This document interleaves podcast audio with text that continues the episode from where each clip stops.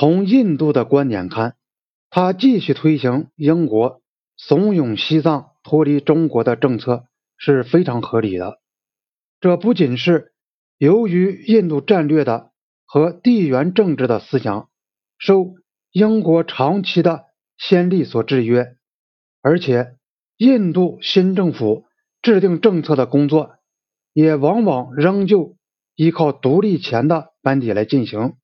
旧印度文官体系的高级印度籍官员仍然在原部门留用，并受到提升，以接替原来的英国上司。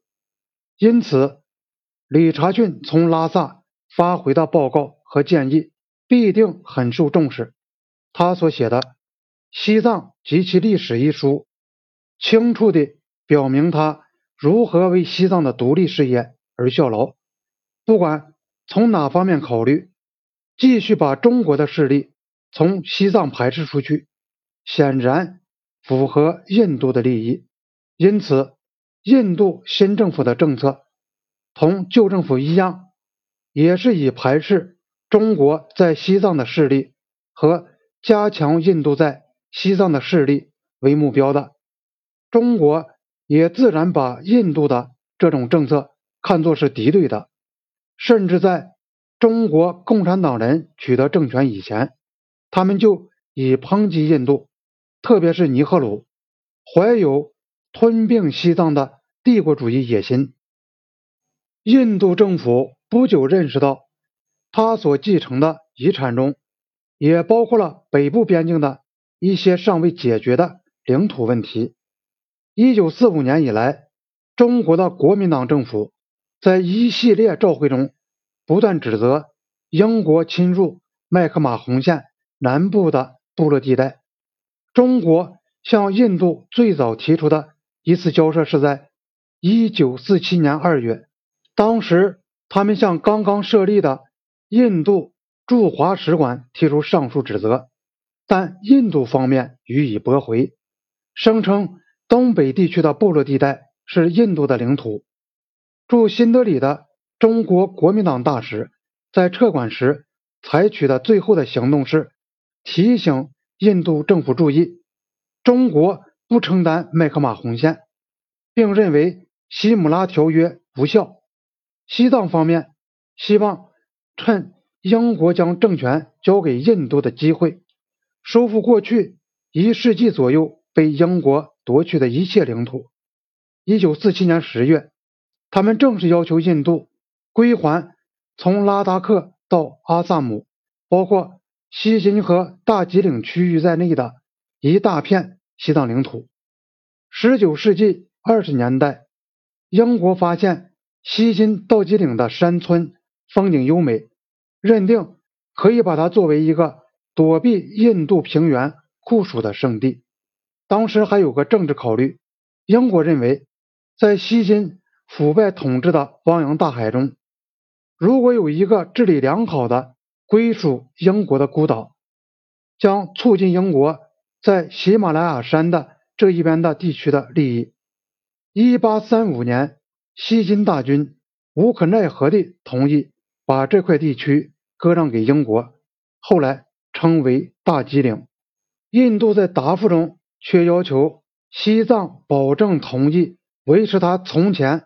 同英国政府所保持的那种关系，印度力图继续推行英国在喜马拉雅山及其以北地区的政策，这显然可以理解，但却难以成功。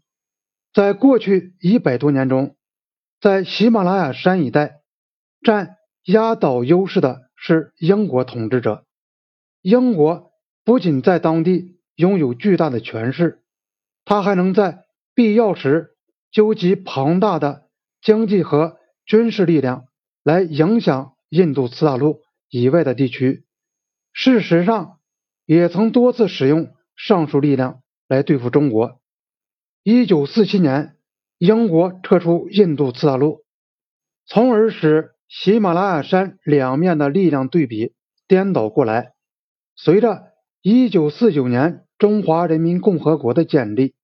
中国出现了一个强大的中央政权，这就确定了上述变化。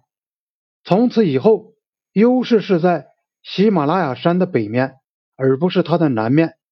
中国重新在西藏行使权力，就显示出并证实了这个变化。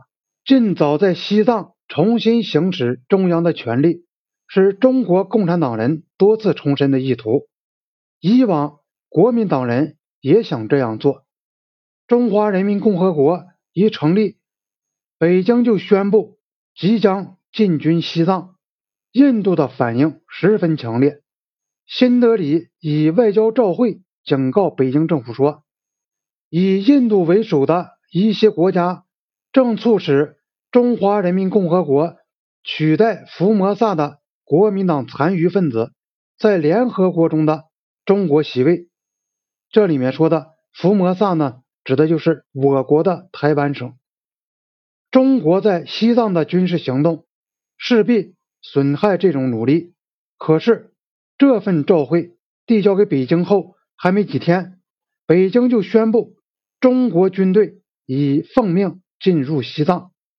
紧接着，新德里就提出了一项措辞激烈的抗议，对西藏遭到入侵以及中国使用武力解决。他和西藏的关系问题表示遗憾，中国的答复也同样尖锐。西藏是中国领土不可分割的一部分，西藏问题完全是中国的一个内政问题。中国人民解放军必须进入西藏，解放西藏人民，并保卫中国边疆。中国说他愿意继续同西藏进行和平谈判，并责备印度。不应该扣留前往北京的西藏代表团，但警告说绝不能容忍任何外国的干预。关于印度所说的在西藏采取军事行动将有损中国的世界威望问题，中国的答复是：如果某些不友好的政府利用中国对西藏行使主权一事作为借口，进一步。对中国在联合国的席位问题进行阻挠，那只是再一次显示这些国家对中国的敌对态度而已。中国认为这两个问题完全不相干，